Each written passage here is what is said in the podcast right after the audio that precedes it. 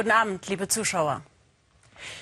Der Putschversuch türkischer Militäreinheiten in der Nacht zum Samstag ist gescheitert. Mehr als 200 Menschen sind dabei ums Leben gekommen. Viele Fragen sind noch offen. Fest steht, dass etliche Offiziere den Islamisierungskurs von Präsident Erdogan und seiner islamisch-konservativen AKP-Regierung ablehnten. Sie fürchteten ihren eigenen Machtverlust und sahen die laizistische Ausrichtung der Türkei bedroht. Seit der Staatsgründung durch Kemal Atatürk versteht sich die Armee als Hüterin der Verfassung, die eine strikte Trennung von Staat und Religion vorschreibt. Präsident Erdogan bezichtigt seinen in den USA lebenden Erzfeind Fethullah Gülen als Drahtzieher des Putsches. Er kündigte eine so wörtlich Reinigung der Armee an. Mehr als 3000 Militärangehörige sollen inzwischen verhaftet worden sein. Oliver Meyer-Rüth. Chaos und Zerstörung. Das türkische Parlament nach dem Putschversuch. F-16 Kampfjets und Militärhubschrauber haben das Gebäude massiv verwüstet. Mustafa Yenerolu zeigt sich immer noch erschüttert über die Vorgänge in der Nacht von Freitag auf Samstag. Der in Deutschland aufgewachsene Abgeordnete der islamisch-konservativen Regierungspartei AKP war gemeinsam mit vielen anderen Abgeordneten während der Angriffe im Parlament bei einer Sondersitzung. Während der Rede des Parlamentspräsidenten gab es erste Bombeneinschläge. Und äh, es hat, äh, wir sind aber sitzen geblieben. Äh, wir waren äh, äh, uns darüber einig, dass wir das Parlamentsgebäude schützen müssen. Hier in diesem Bereich äh, hat man von außen insbesondere mit Maschinengewehren wahrscheinlich äh, den Teil, ich sehe, wir hatten hier auf der, auf der Außenseite sind sehr, sehr viele Einschusslöcher. Äh, das ist aber der, der Bereich, wo der Ministerpräsident äh, normalerweise äh, sitzt, wenn er ins Parlament kommt. Jenerolu sagt, Teile des Militärs und der Justiz in der Türkei seien von einer Organisation unterwandert, die Staatspräsident Erdogan absetzen wolle. Die türkische Regierung wüsste das seit einiger Zeit und hatte vor, im August in beiden Institutionen illoyales Personal auszutauschen. Es gab Vorbereitungen jetzt für den August, äh, nicht nur im Bereich der Justiz, sondern auch im Bereich äh, der Militärs. Äh, viele Generäle hätten eben ausgetauscht werden sollen, weil sie eben als Teil dieser Strukturen ausgemacht wurden. Und entsprechend gab es äh, Vorbereitungen auf diese Aktionen. Dem wollten wahrscheinlich eben die Militärs gemeinsam auch mit Teilen der Bürokratie und der Justiz zuvorkommen.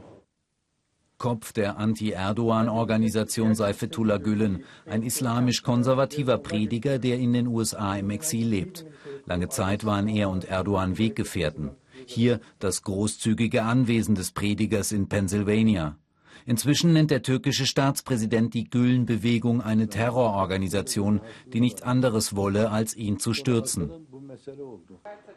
Aydin Engin, stellvertretender Chefredakteur der linksliberalen und Erdogan-kritischen Cumhuriyet-Tageszeitung, bestätigt den Einfluss der Gülen-Bewegung im Militär. Gülen sagte bereits in den 70er Jahren, dass es nicht so wichtig sei, jeden Tag in die Moschee zu gehen oder Kopftuch zu tragen. Es sei wesentlich wichtiger, einen guten Schulabschluss zu machen und studieren zu können. Damit Gülen Anhänger im Staatsapparat, also in der Finanzverwaltung, der Justiz und der Armee vertreten sind. Das hat die Gülen-Bewegung auch geschafft, insbesondere in Justiz und Armee. Staatsstreiche ziehen sich durch die Geschichte der türkischen Republik.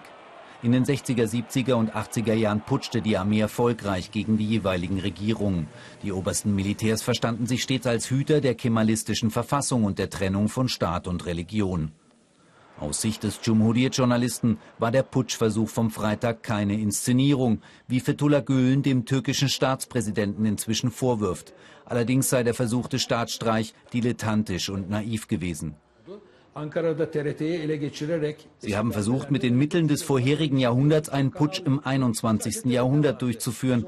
Es reicht aber nicht einfach nur, das Staatsfernsehen zu besetzen. Sie haben die Macht der sozialen Medien unterschätzt.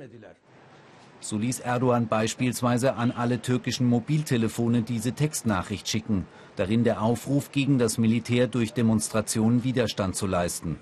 Als sich Erdogan versteckt hielt und vorübergehend keine Möglichkeit hatte, im Fernsehen eine Ansprache zu halten, nutzte er sein Mobiltelefon, um ein Interview zu geben.